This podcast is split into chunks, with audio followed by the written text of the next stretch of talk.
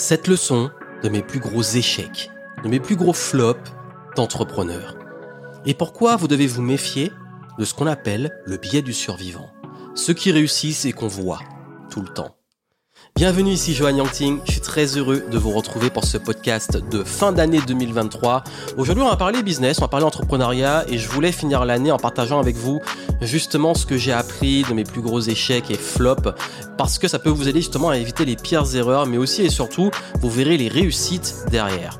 Parce que je suis entrepreneur depuis 2008, je me suis lancé j'étais étudiant et c'est vrai que comme tous, on prend tous les pires décisions possibles. Euh, on voit toujours comme modèle des très grandes réussites, des gens pour qui ça marche bien et on se dit mais pourquoi ça marche pas pour moi? Ça a l'air plus facile pour les autres, c'est quoi mon problème? Je vous rassure, on est tous qu'on est entrepreneur confronté à pas mal de challenges, d'échecs et comme m'a dit l'un de mes mentors, le plus important c'est de savoir apprendre des erreurs des autres pour pouvoir les éviter. Et je vais justement vous enseigner qu'est-ce que j'ai appris les 12 dernières années dans l'entrepreneuriat pour vous aider justement à réussir à faire le point de cette année 2023 et préparer votre business pour 2024. J'espère que vous êtes prêts. On va commencer et euh, justement juste avant qu'on commence, je voulais vous parler d'un petit bundle que j'ai fait pour vous. Ça vous intéresse J'ai compilé toutes mes meilleures conférences, masterclass euh, sur la gestion de crise, comment devenir antifragile, comment euh, réussir à gérer l'incertitude et développer un business en temps de crise. Je sais que là, ça fait un petit moment que le contexte n'est pas évident pour beaucoup d'indépendants entrepreneurs. Je sais également qu'on a aussi, on est beaucoup confronté à pas mal d'incertitudes et à quelle sauce on va être mangé en 2024. Donc justement, si vous voulez pouvoir gérer ce contexte, avoir les bonnes stratégies marketing, business, vous, comment mieux gérer aussi l'incertitude, prendre des bonnes décisions, tout ça, ben vous avez le bundle, j'ai mis le lien dans les notes du podcast en descriptif, allez voir. Et si ça vous intéresse vraiment, je pense que ça pourra vous aider à euh, pouvoir avoir une compilation de mes dernières conférences. J'ai envie qu'en 2024, on avance, que vous ayez les outils pour pouvoir gérer ce genre de contexte et qu'on avance vraiment, qu'on arrête tout le temps de parler de crise, tout le temps de parler d'incertitude. On l'a compris, c'est le cas, c'est une situation. Donc, euh, pour cette fin d'année, j'ai fait un bundle avec une belle réduction et vous allez avoir toutes mes conférences masterclass que j'ai données euh, les trois dernières années pour vous aider justement à gérer ce genre de contexte, avancer, progresser dans l'incertitude, dans la crise et rendre votre activité, comme on dit, crisis proof pour résister à la crise, antifragile, agile surtout. Et euh, bon, vous allez voir ça dans les notes du podcast, vous verrez le contenu et c'est une petite compilation parce que je me dis que là on va avancer et c'est plus les sujets que je vais beaucoup traiter en 2024 donc vous voulez savoir plus vous allez dans les notes et vous commencez et justement j'ai parlé de mes plus gros flops et échecs et c'est vrai que euh, il y a un biais parce que nous avons tous des biais biais auxquels on est confronté, ce qu'on appelle euh, des biais psychologiques, qui font que euh, on va être justement ce qu'on a dit biaisé. C'est-à-dire que notre cerveau va interpréter la réalité d'une certaine façon qui va impacter nos croyances, notre vision. Et ce qu'on appelle le biais du survivant, c'est de sélectionner, de montrer des personnes, des idées, des entreprises qui ont réussi et de faire de leur cas de succès en code. Et l'exemple très courant, c'est qu'on montre par exemple Apple comme étude de cas d'une entreprise qui a réussi. On va vous parler d'Elon Musk, toujours les mêmes en fait, toujours les mêmes personnes, les mêmes profils. Euh, ou alors même dans les domaines du coaching et tout, bah, on va toujours voir ceux qui réussissent et qui sont un peu en mode bling bling, ça brille, ils montrent les, succès, etc. Et euh, on va se dire ok, si lui il a réussi comme ça, c'est un modèle et ça montre que comme il a réussi comme ça, euh, biais du survivant, c'est le survivant, bah vous vous pouvez réussir. Et l'exemple typique, c'est qu'on montre toujours, et je dis souvent, bah en fait personne ne jouerait au loto s'il n'y avait pas de gagnant du loto. C'est parce qu'on voit des gens gagner au loto qu'on a envie de jouer, on rêve, ou nous aussi, d'être ce gagnant du loto. Donc ce biais du survivant, c'est pas juste lié à un contexte où on a beaucoup de réseaux sociaux qui nous montrent des choses, c'est quelque chose qui est humain, qui existe depuis très longtemps, c'est pas nouveau, mais le vrai danger, c'est que beaucoup de personnes vont interpréter des succès, des réussites qu'ils vont voir comme des codes ultimes sans avoir le spectre complet. On va voir le 1% qui réussissent, on va voir les 99% qui ont fait peut-être la même chose, les mêmes efforts et, tout ce qu'il faut, mais qui se sont plantés et qui ont échoué. On va toujours donner l'exemple par exemple de J.K. Rowling qui a euh, euh, été refusé je sais pas combien de fois euh, de son manuscrit d'Harry Potter et qui après est devenu auteur à succès, etc. ok, mais combien d'auteurs ont peut-être donné beaucoup, beaucoup de manuscrits avec des super œuvres et sont restés dans l'oubli, dans l'ombre? Et c'est pas pour décourager, c'est juste qu'il faut toujours prendre les deux parties de la pièce. C'est que hum, ça peut encourager, ça peut inspirer et montrer que c'est possible, mais le souci c'est que ça peut aussi détruire l'estime de soi. On se dit ok, mais pourquoi moi je galère, pourquoi c'est pas pour moi, etc. Donc on a toujours l'impression que c'est facile pour les autres, mais tout le monde pense la même chose. Donc je pense qu'il est important et je vous dis pas, faut pas focaliser sur les succès ou les prendre en exemple. Je dis juste, faut avoir une vision beaucoup plus globale et réaliste des choses et se dire, ok, il y a peut-être 1% qui réussissent et c'est le survivant à qui on veut s'identifier, mais comment éviter de faire partie des 99% autres? Alors c'est pas garanti, mais moi j'aime bien aussi savoir, ok dans le spectre, il y a peut-être une partie qui réussissent, mais qu'est-ce qui fait que tout le reste là, tous les autres, n'arrivent pas à ce haut niveau, ou n'arrivent pas à ces résultats et, même moi, en fait, je peux peut-être faire partie de certains survivants qui se sont lancés tôt pendant les études. Et, moi, je connais la réalité. Je sais comment j'ai galéré. Je sais les sacrifices que j'ai faits. Je sais, euh, depuis mes premières vidéos, que je suis transparent, le prix à payer, les challenges, etc. Euh, même l'année 2022, j'étais transparent sur les difficultés que j'ai rencontrées. Mais quand on dézoome, moi, je vois tous les flops, les difficultés, les challenges. Alors, de l'extérieur, les gens vont peut-être voir juste les résultats. Ils vont se dire, wow, Johan, ça marche bien pour lui, il réussit, c'est un survivant, mais on voit pas tous les 99% de galères, d'échecs qui me permettent d'avoir 1% de succès. Et parfois, c'est ça, vraiment. C'est 9 tentatives pour une qui réussit, ou 99 et une seule qui va peut-être percer. Donc, c'est, c'est, important, en fait, de comprendre aussi Comment prendre des meilleures décisions et comment réussir à baser les décisions sur un spectre complet et pas juste ce biais du survivant. Là, j'ai résumé. Allez vous renseigner sur ce biais du survivant si vous voulez en savoir plus. Je vais pas vous faire un exposé dessus, mais c'est juste pour que vous compreniez que, à défaut d'avoir toutes les réponses pour réussir, je vais vous éviter les pertes de temps, d'énergie, d'argent et vraiment ce qu'on appelle les purs échecs. Donc, pour y parvenir, je vais partager avec vous les 7 pires décisions que j'ai pu prendre les 15 dernières années et quelles sont les leçons et comment ça m'a amené après à changer pour amener vers des réussite pour justement bah, vous montrer aussi les 99% de fois où on peut prendre des mauvaises décisions. Pour, il suffit d'une fois que ça marche pour que justement on passe à un autre niveau. Et je voulais justement vous le transmettre pour que vous compreniez comment euh, ces conseils vont vous aider pour aborder un contexte, comme je l'ai dit, qui est particulier de 2024 pour éviter, parce que c'est vraiment des erreurs qu'on peut faire encore plus dans un contexte comme on a actuellement. Et euh, si vous êtes indépendant entrepreneur, c'est extrêmement important d'être attentif et de comprendre tout ce que je vais vous dire maintenant. Déjà, la première chose, c'est que quand vous pensez être seul face à un problème ou que c'est facile pour les autres, c'est la meilleure façon de détruire votre estime et de prendre des mauvaises décisions.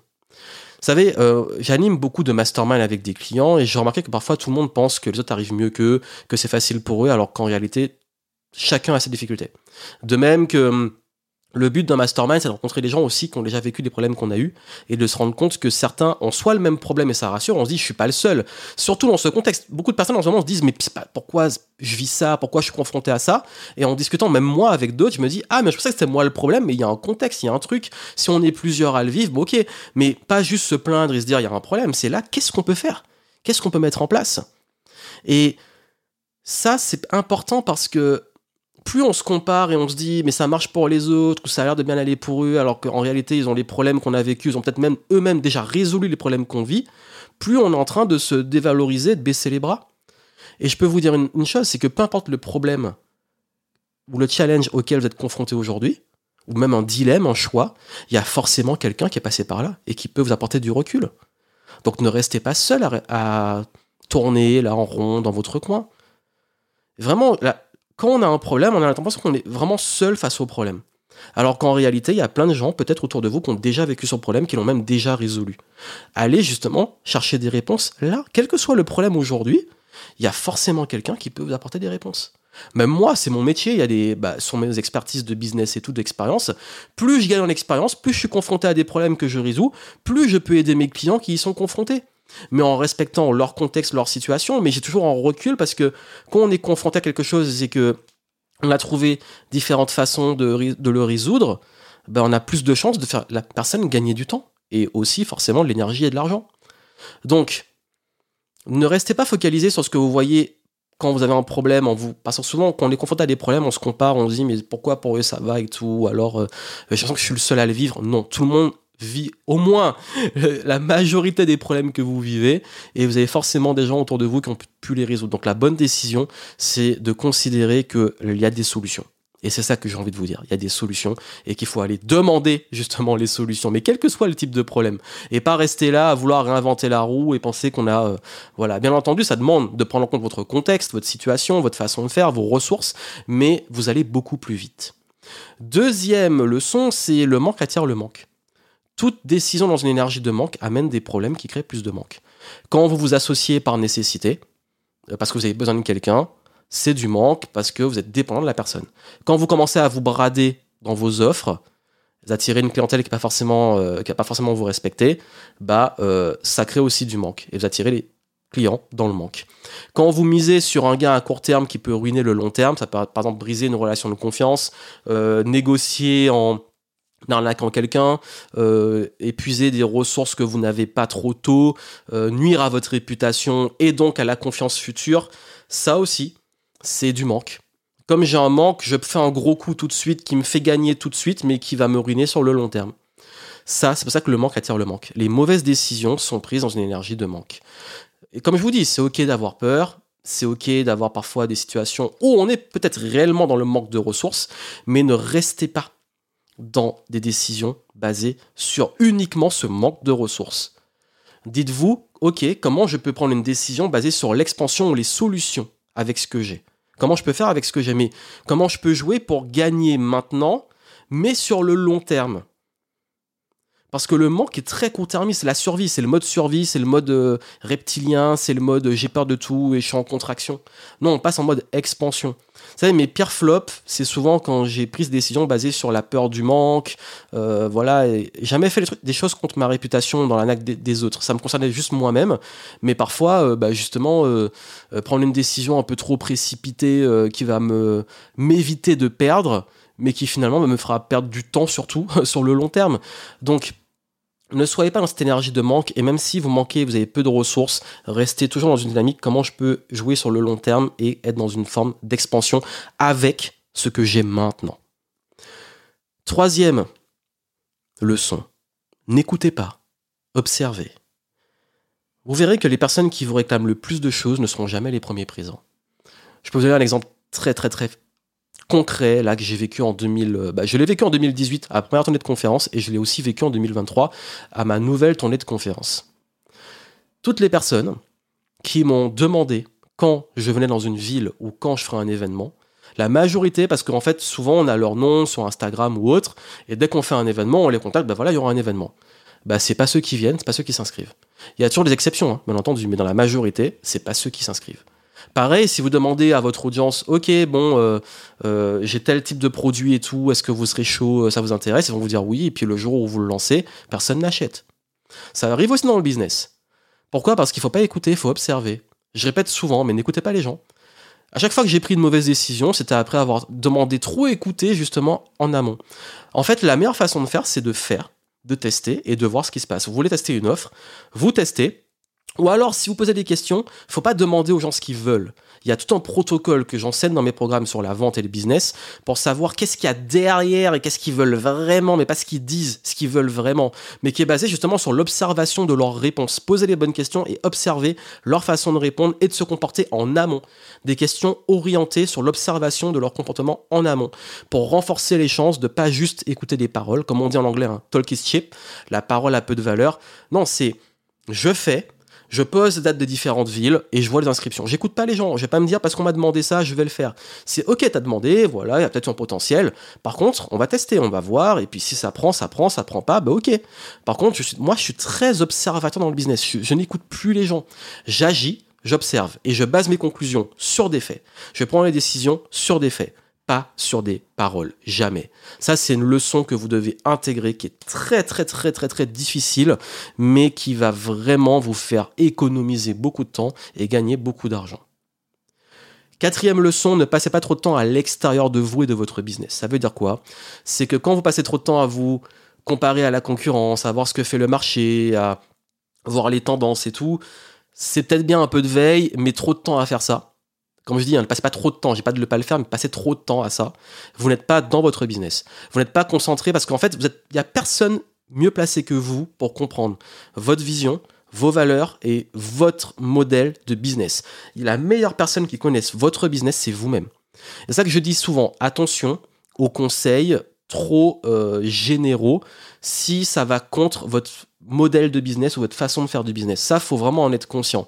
C'est un peu plus subtil, mais c'est vrai qu'aujourd'hui, par exemple, si je prends mon cas, euh, moi je sais exactement comment fonctionne mon business.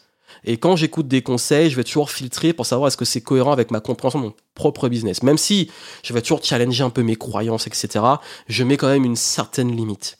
Parce que mes pires décisions, c'est des fois où euh, j'avais l'impression que ça fonctionnait pour un concurrent ou pour d'autres, et puis euh, bah, pas pour moi. Et puis voilà, après on teste, hein, mais bah, souvent ça mène pas euh, là où il faut.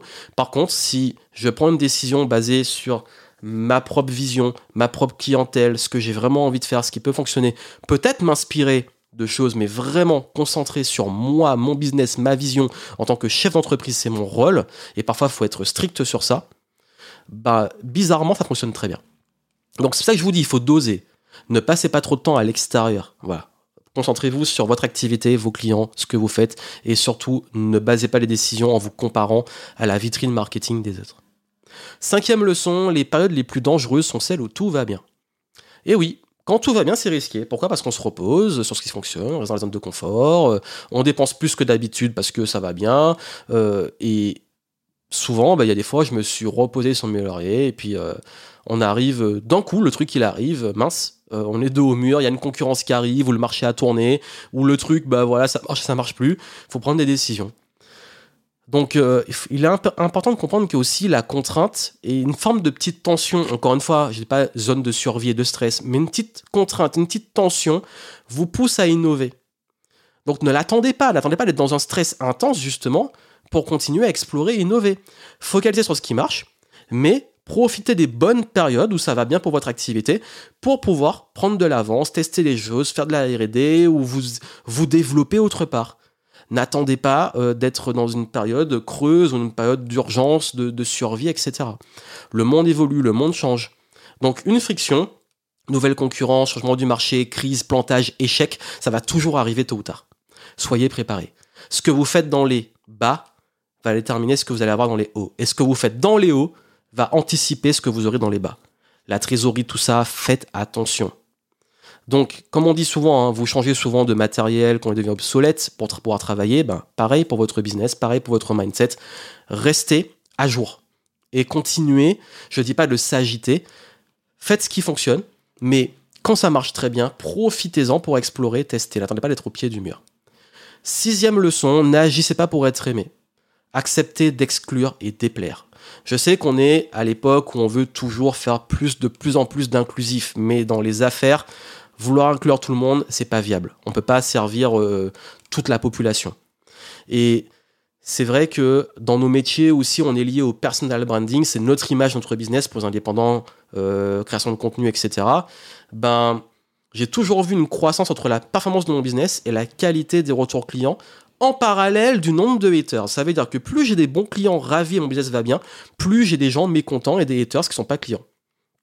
Donc, plus de clients ravis, plus de prospects exclus. C'est une règle, c'est j'aimerais que ça soit différent, mais c'est une réalité. Pendant longtemps, j'avais peur. Hein. On a toujours peur de pas être aimé, de se dire mais voilà si on exclut ils vont mal le prendre. Si on frustre des gens ils vont mal le prendre. Mais c'est pas l'intention de les frustrer c'est juste de mieux servir une cible mais ça va forcément naturellement si on le fait bien exclure une clientèle potentielle. Et il faut l'exclure. Ne pas être aimé c'est l'une des peurs les plus fortes de l'être humain. Et pourtant en fait dans les affaires en leadership vous devez accepter que vous n'allez pas être aimé d'une catégorie de population qui va être opposée à celle que vous servez. Et c'est ok. C'est ok. Et vous allez vous en rendre compte soit vous n'êtes pas encore au niveau pour le pour vous en rendre compte, soit euh, ça va arriver, vous commencez à le voir. N'ayez pas peur, tant que votre clientèle cible est ravie, claire, précise et euh, justement vous suit, ça va forcément, et vous allez voir, exclure de plus en plus de personnes. Et ça, c'est un phénomène que je connais dans mes affaires, que je connais chez d'autres entrepreneurs, et tous à un certain niveau, on est obligé d'exclure, ça soit euh, dans le modèle économique, dans les tarifs, dans le ciblage, etc. Donc, à vous de faire ce choix, mais il est important. Et pour finir, ne tombez pas dans le piège de vous enfermer comme une prison là, parce que souvent on se lance dans le business pour être libre et les premiers euh, voilà, les premiers bénéfices font du bien, on est enthousiaste, on vise l'expansion, puis on, augmente le lifestyle, les équipes, le matériel, les charges. Sans s'en rendre compte, ça, monte, ça monte, ça monte, et puis euh, au, fur et à mesure, on voit que le standard minimum pour payer, être à l'équilibre, ses charges, tout ça, et les personnes, commence à être haut. Et si c'est fait dans une expansion euh, équilibrée et tout, c'est bien. Mais si c'est fait trop rapidement et que c'est un gros coup et que le truc commence à tomber, ça peut créer beaucoup de stress. Et d'ailleurs, beaucoup ont été transparents sur le fait qu'ils ont augmenté trop vite leur niveau de vie, leur charge, etc. et qu'ils se retrouvent sous l'eau. Tous les mois, le phénomène, là, commençait à zéro et se dire si je fais pas minimum ça, je paie même pas mes charges. Donc on finit par rentrer dans une course à payer les charges plutôt qu'à euh, vraiment euh, être dans une expansion beaucoup plus sereine. Et c'est dur de s'épanouir quand on est vraiment un seuil qui n'est pas, on va dire, assez rodé et qui est une pression où tous les mois on repart de zéro pour atteindre ce seuil. C'est, c'est infernal. Ne tombez pas dans ce piège. Soyez intelligent financièrement. Euh, réinvestissez vos gains, certes. Assurez votre trésor. Payez-vous euh, même personnellement, si vous pouvez vous verser un salaire, faites-le. Votre sécurité personnelle est importante. J'aime pas le côté je me sacrifie, je me paye pas. Non, assurez le perso si vous pouvez le faire. dès que vous pouvez vous payer, payez-vous. Ne perdez pas de temps pour ça. Après, oui, que ça soit en salaire ou en dividende, après, je vais pas dans le détail, mais euh, ne vous enfermez pas, ne vous retrouvez pas au pied du mur emprisonné dans un business où la seule course, c'est euh, être rentable parce que ça c'est ultra épuisant. Et je suis passé par là un moment et je me suis dit mais attends je me suis lancé pour être libre. Et là je me mets à courir pour pouvoir payer tout le monde payer toutes les charges.